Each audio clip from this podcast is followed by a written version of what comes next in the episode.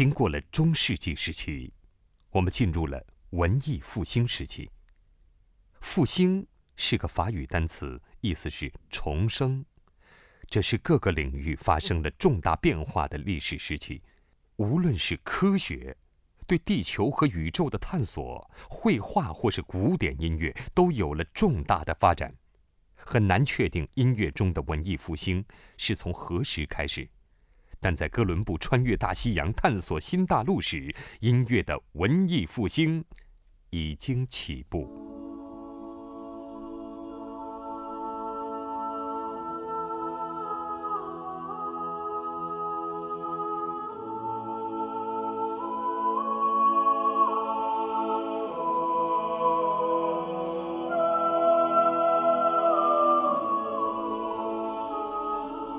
那时的礼拜堂和大教堂比以前更大，音乐也比以前更加悦耳。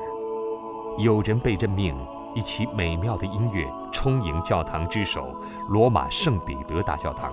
这个人就是乔万尼。由于出生在罗马附近的帕莱斯特里纳，人们更多的称他为帕莱斯特里纳。他在一五六一年前后。创作了我们现在所听到的这首献给马切洛斯教皇的乐曲。这位教皇仅仅统治了五十五天，没能有机会聆听到这首为他创作的乐曲。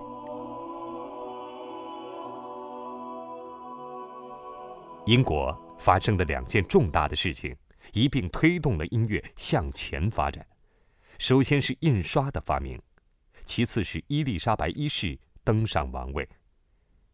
伊丽莎白一世喜欢新的印刷品，便挑选了两名作曲家威廉·伯德和托马斯·塔利斯，允许他们印刷出版乐谱。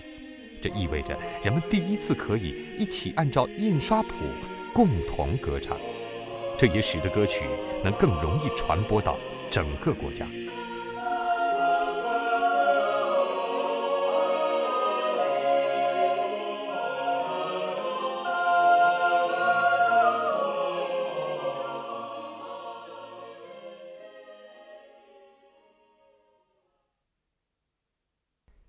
在历史的长河中，我们正穿过西班牙菲利普二世的无敌舰队，试图进攻英国，但最终失败的那段时期，进入了威廉·莎士比亚创作戏剧的时代。生存还是死亡？是忍受命运的打击，还是拿起武器进行抗争？哪个更为高尚呢？莎士比亚，《哈姆雷特》。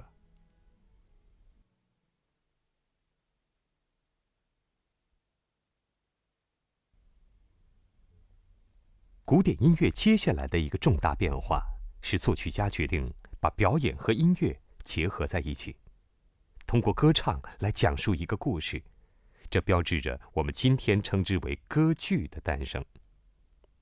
第一位创作歌剧的作曲家是一位意大利人。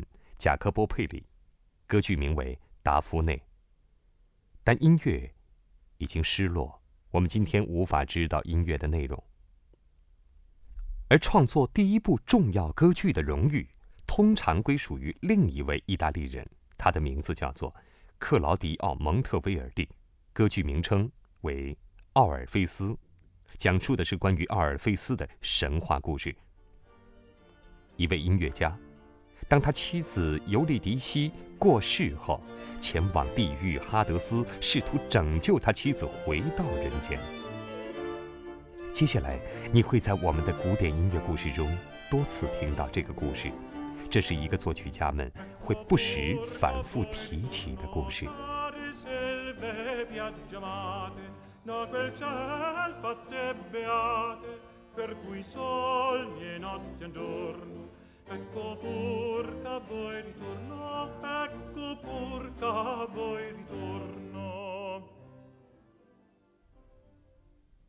蒙特威尔第并非仅以他的歌剧创作而闻名，同当时每位重要的作曲家一样，他也创作了大量的宗教音乐。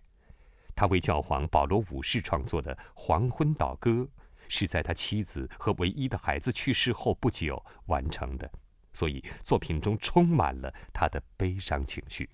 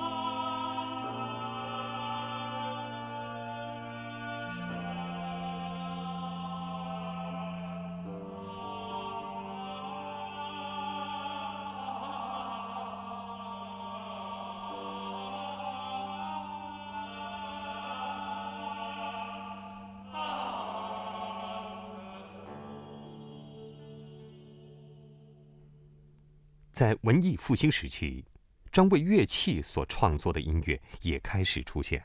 例如，这首曲子就是由1510年出生于威尼斯的弗朗西斯科斯·保西南西斯创作的。乐曲由吉他的雏形刘特琴演奏。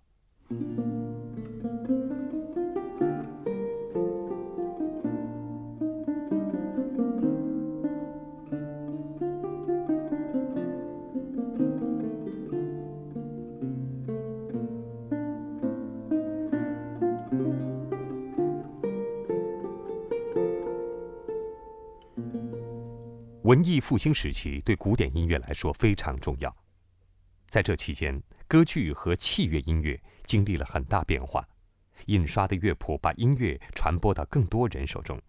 现在，我们又要穿越时间的河流，离开文艺复兴时期的古典音乐，进入巴洛克时期。这一时期从一六零零年开始至一七五零年结束，长达一百五十年。